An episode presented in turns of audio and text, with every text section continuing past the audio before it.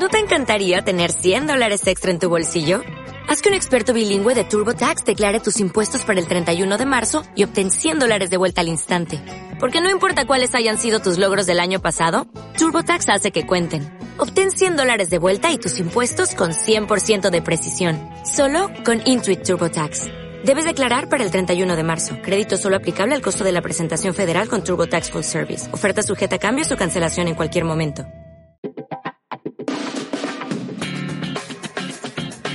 Si hay algo que las grandes compañías tienen clarísimo es quién es su cliente ideal, porque conocer los miedos y las expectativas de su público es clave, es la esencia para llegar a su punto débil y hacer que compren sin pensar.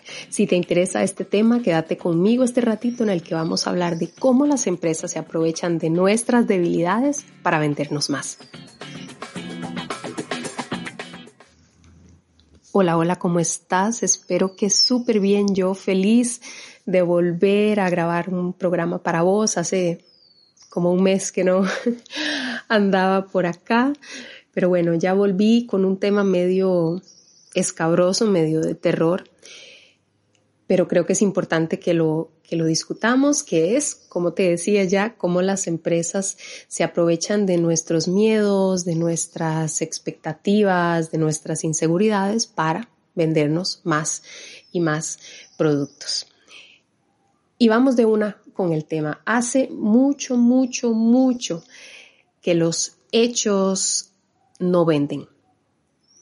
Es verdad que todavía hay productos que compramos por su lista de ingredientes, por sus cualidades, por tradición, etc.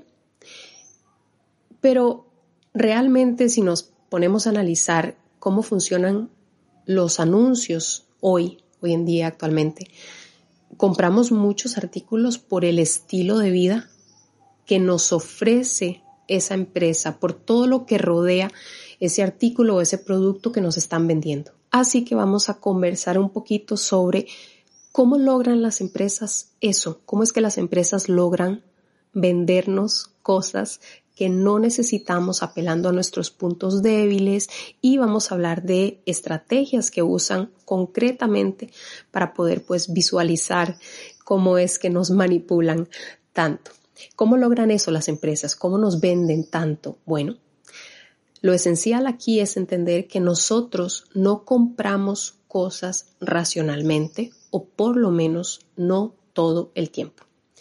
Hace mucho que se sabe, y quiero aclarar, no soy especialista en eh, mercadeo, pero hace mucho que se sabe que es más fácil vender si la compañía apela a los sentimientos, las emociones y las expectativas de su cliente, porque en esencia no estamos buscando la mayoría de las veces lo que está en la etiqueta de información nutricional, sino lo que ese producto va a aportar a mi vida, porque quiero tener una vida mejor. Por eso compro las cosas que compro, porque son ricas, porque me favorecen en algo, porque aportan un beneficio para mi vida. O sea, queremos comprar productos que mejoren nuestra vida y que nos den más alegría y que hagan nuestra vida más simple. Eso es en esencia lo que nos hace elegir una cosa en lugar de otra si te devolves en el tiempo y miras, no sé, YouTube, de alguna manera los anuncios viejos, viejos, te vas a dar cuenta de que en esos anuncios la estrategia era 100% informativa. Entonces nos daban las características del producto, no importaba si el anuncio era creativo, si tenía muchos colores, o sea, realmente era informativo. Este producto tiene tal cosa, este alimento tiene 1% de grasa o 0% de grasa, ahora este producto tiene un 50% más de hierro, eh, etcétera si te fijas y comparas los anuncios de antes con los anuncios de ahora, ya ni siquiera nos avisan o nos informan de nada de lo que tiene el producto, nos venden algún tipo de bebida en la que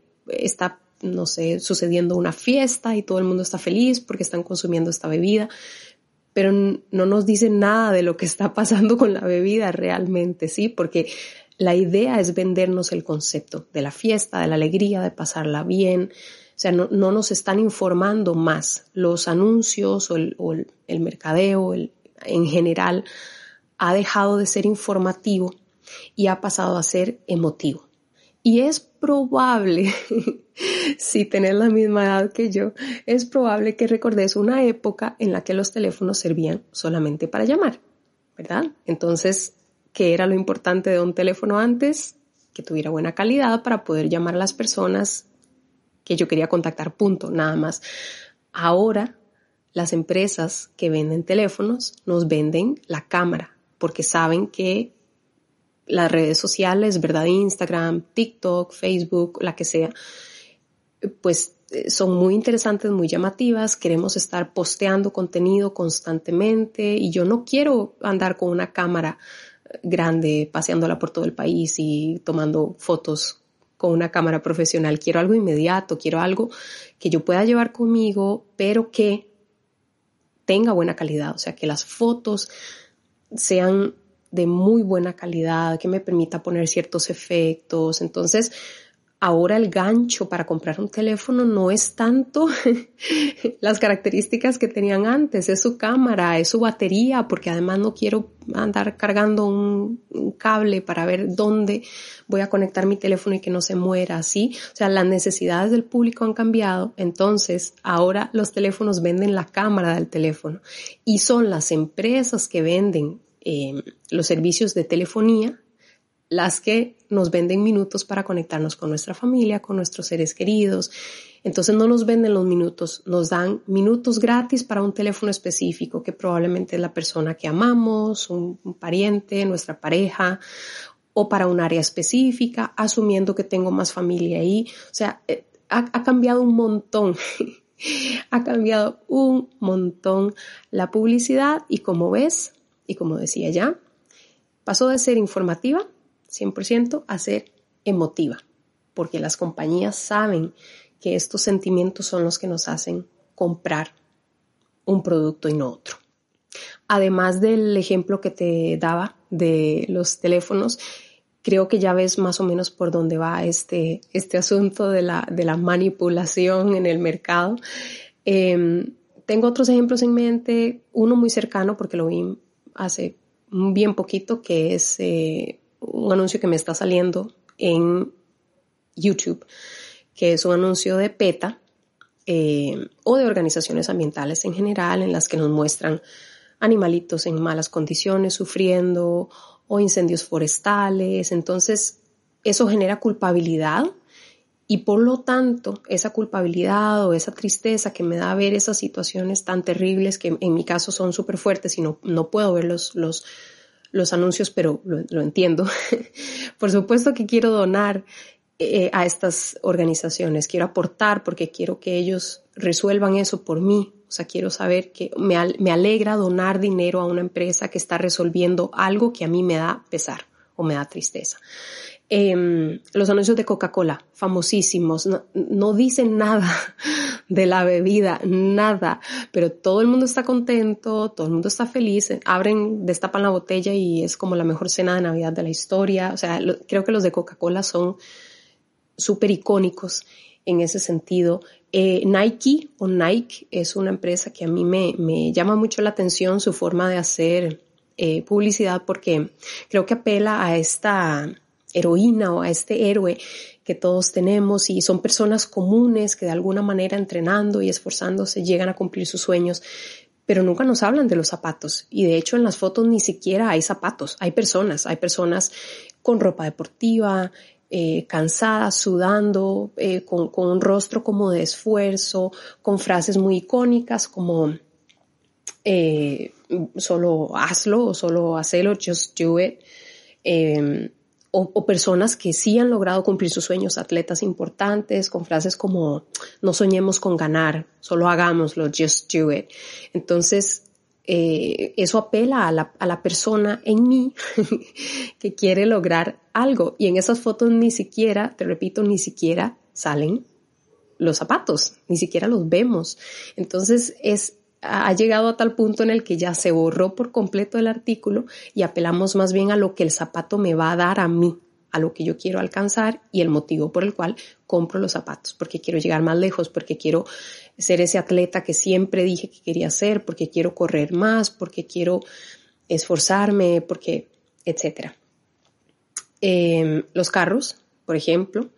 No nos dicen nada del motor ni de la carrocería, nos dicen cuántos kilómetros voy a viajar y hasta dónde voy a llegar con este automóvil, todos los lugares que voy a conocer, lo cómodo que vamos a viajar este, mi familia y yo, porque este carro es súper cómodo y es súper bonito y es súper todo. Em, entonces creo que ya por ahí ves el, el, punto. En, en, estos productos o por lo menos en estas campañas que te, que te señalo, que son bien pocas, ¿verdad? Porque si te pones a analizar, pues la publicidad va por ahí ahora, ese es el camino. Eh, en ninguno de estos anuncios realmente se habla de las características del producto que están vendiendo, así, reales. Nos están vendiendo un concepto de vida, un estilo de vida, em, sueños o cosas que queremos lograr. Y eso es precisamente porque las empresas saben que eso es lo que más genera ventas. Ok, vamos ahora con las estrategias emocionales que usan para manipularnos. Hay más, pero yo quiero concentrarme en estas cuatro que quiero compartir con vos hoy. La primera es el miedo, em, que es una estrategia un poco complicada, porque todas las personas tenemos miedos. Y, por ejemplo, te voy a compartir el caso de mi país, que pues hay una empresa aseguradora que en lugar de referirse a todos los peligros que tiene manejar irresponsablemente y todas las consecuencias de sufrir un accidente en la calle, etcétera, lo que hace es usar fotos de personas o videos, en el caso de los anuncios comerciales eh, más largos, em, videos, fotos de personas que han sufrido accidentes de tránsito y que han tenido consecuencias importantes em, por esto. Entonces, no necesitan explicarme nada, con una fotografía yo ya tengo suficiente porque lo que pienso al verlo es, no quiero que me pase a mí. Entonces, el miedo funciona un poco por ahí, no quiero que me pase, no quiero estar en esa situación y voy a prevenirlo comprando esto, eh, alquilando esto, etc. El segundo es felicidad, eh, que como te decía, con el caso del Coca-Cola, todo el mundo quiere ser feliz, quien no quiere ser feliz, todo el mundo quiere vivir alegre, en paz, contento. Por eso los anuncios que nos muestran cómo un producto trae alegría a nuestra casa, a nuestra vida, pues son como los más eh, efectivos, pues son súper convenientes porque obviamente todo el mundo quiere vivir feliz y tranquilo. Luego, pertenecer, la número tres. Esto significa ser parte de una comunidad. Eh, ya sea porque somos fieles a una compañía, a una figura pública, etc. Eso nos permite formar parte de algo que compartimos con otros, entonces no nos sentimos como que estamos solos en el mundo apoyando a una persona, sino que hay otras personas que se identifican con lo mismo.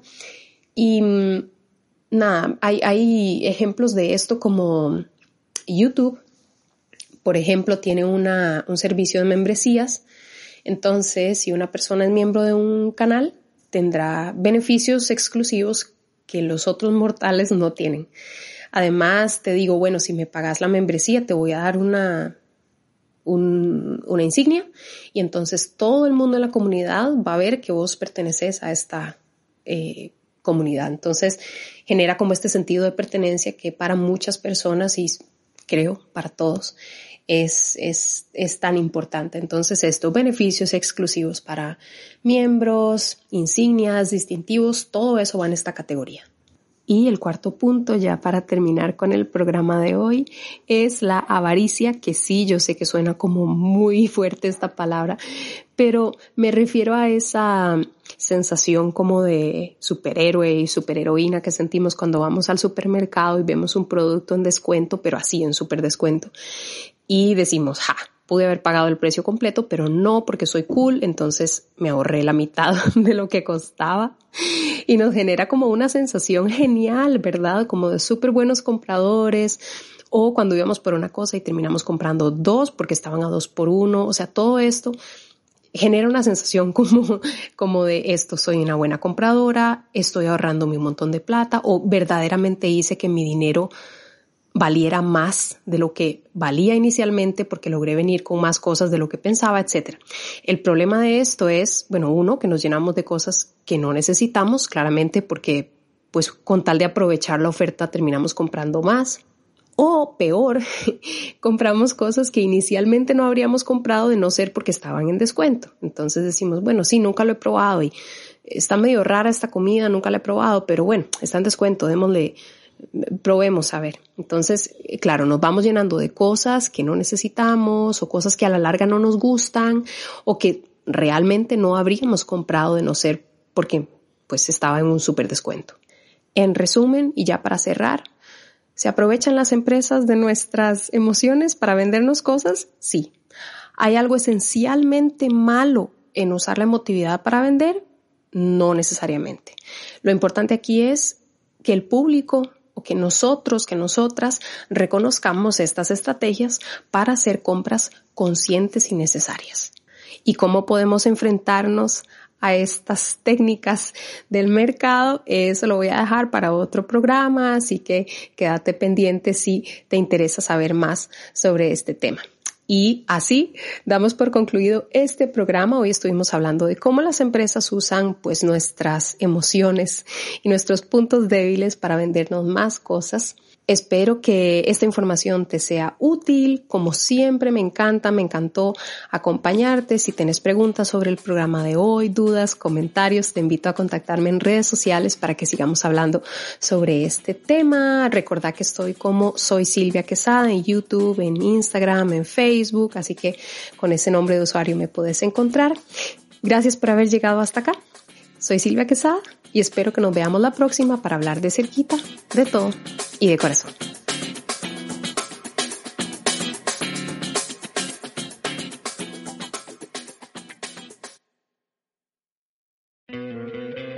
¿No te encantaría tener 100 dólares extra en tu bolsillo? Haz que un experto bilingüe de TurboTax declare tus impuestos para el 31 de marzo y obtén 100 dólares de vuelta al instante. Porque no importa cuáles hayan sido tus logros del año pasado, TurboTax hace que cuenten Obtén 100 dólares de vuelta y tus impuestos con 100% de precisión. Solo con Intuit TurboTax. Debes declarar para el 31 de marzo. Crédito solo aplicable al costo de la presentación federal con TurboTax Full Service. Oferta sujeta a cambios o cancelación en cualquier momento.